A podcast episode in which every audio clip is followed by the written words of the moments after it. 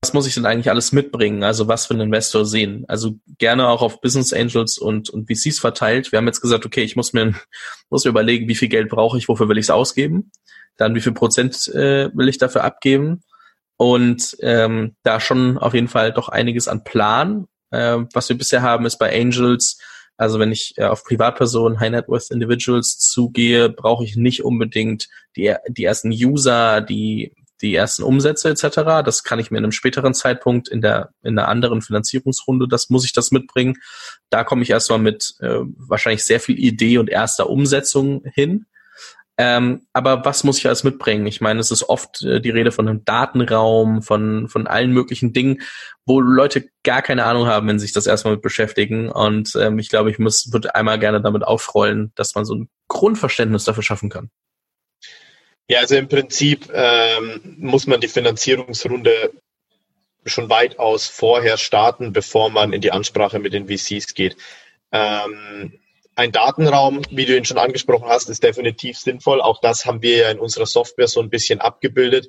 Äh, das heißt, neben dem Cap-Table-Management und dieser Modellierungsmöglichkeiten von zukünftigen Finanzierungsrunden sagen wir eben auch, dass ein Platz, wo ich alle meine wichtigen Unterlagen habe, die ich für diese Finanzierungsrunde brauche, ähm, hochladen kann und in dem Datenraum eben speichere. Das hilft, ist einfach nur deswegen wichtig, dass ich schnell Zugriff drauf habe, ähm, um es dann an Investoren zu schicken. Also das zum Thema Datenraum.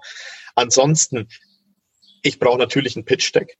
Ja, ich brauche ein, ein ausführliches Pitch-Deck, wo natürlich auch drin steht, wie viel Kapital möchte ich ähm, aufnehmen, wofür benötige ich das Kapital. Ähm, ich muss mir selber jedenfalls intern Gedanken gemacht haben, wie schauen meine nächsten 12, 24, 36 Monate aus hinsichtlich der Umsatzplanung, Stichwort Rentabilitätsplanung, ähm, aber auch hinsichtlich meiner Liquiditätsplanung. All diese Unterlagen muss ich vorhalten können.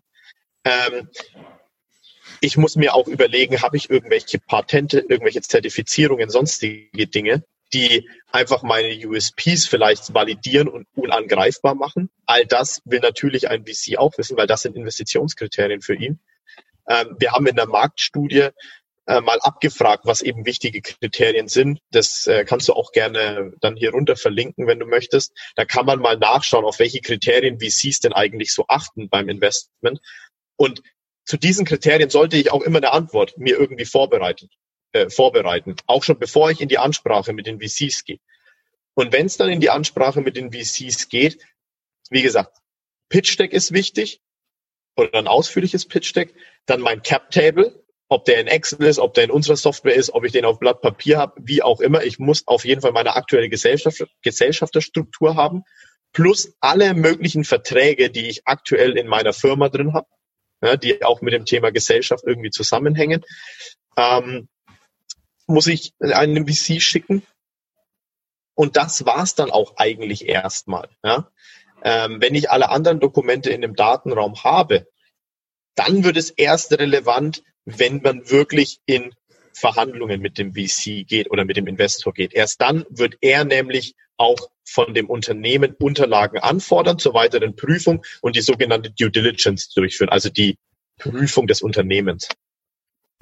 Falls dir dieser Short gefallen hat, äh, würde ich mich sehr freuen, wenn du den Podcast weiterempfehlst. Das hilft mir sehr. Ansonsten hören wir uns morgen mit neuem Interview oder Short. Lass dich überraschen.